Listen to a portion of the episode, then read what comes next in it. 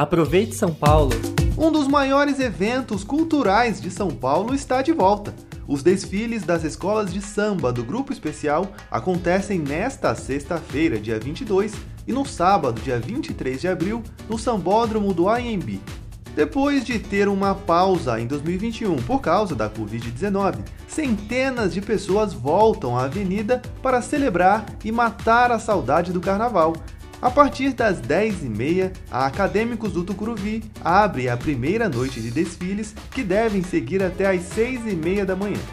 Como forma de garantir maior segurança, a Secretaria Municipal da Saúde definiu alguns protocolos sanitários para os desfiles como a exigência do passaporte da vacina para o público e desfilantes, redução do número de componentes por escola e controle de público na concentração e dispersão.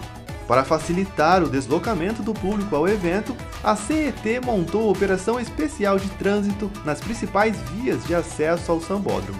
Já a SP Trans irá disponibilizar um esquema especial de transporte, duas linhas de ônibus serão ativadas ligando o Sambódromo às estações Tietê e Barra Funda do metrô.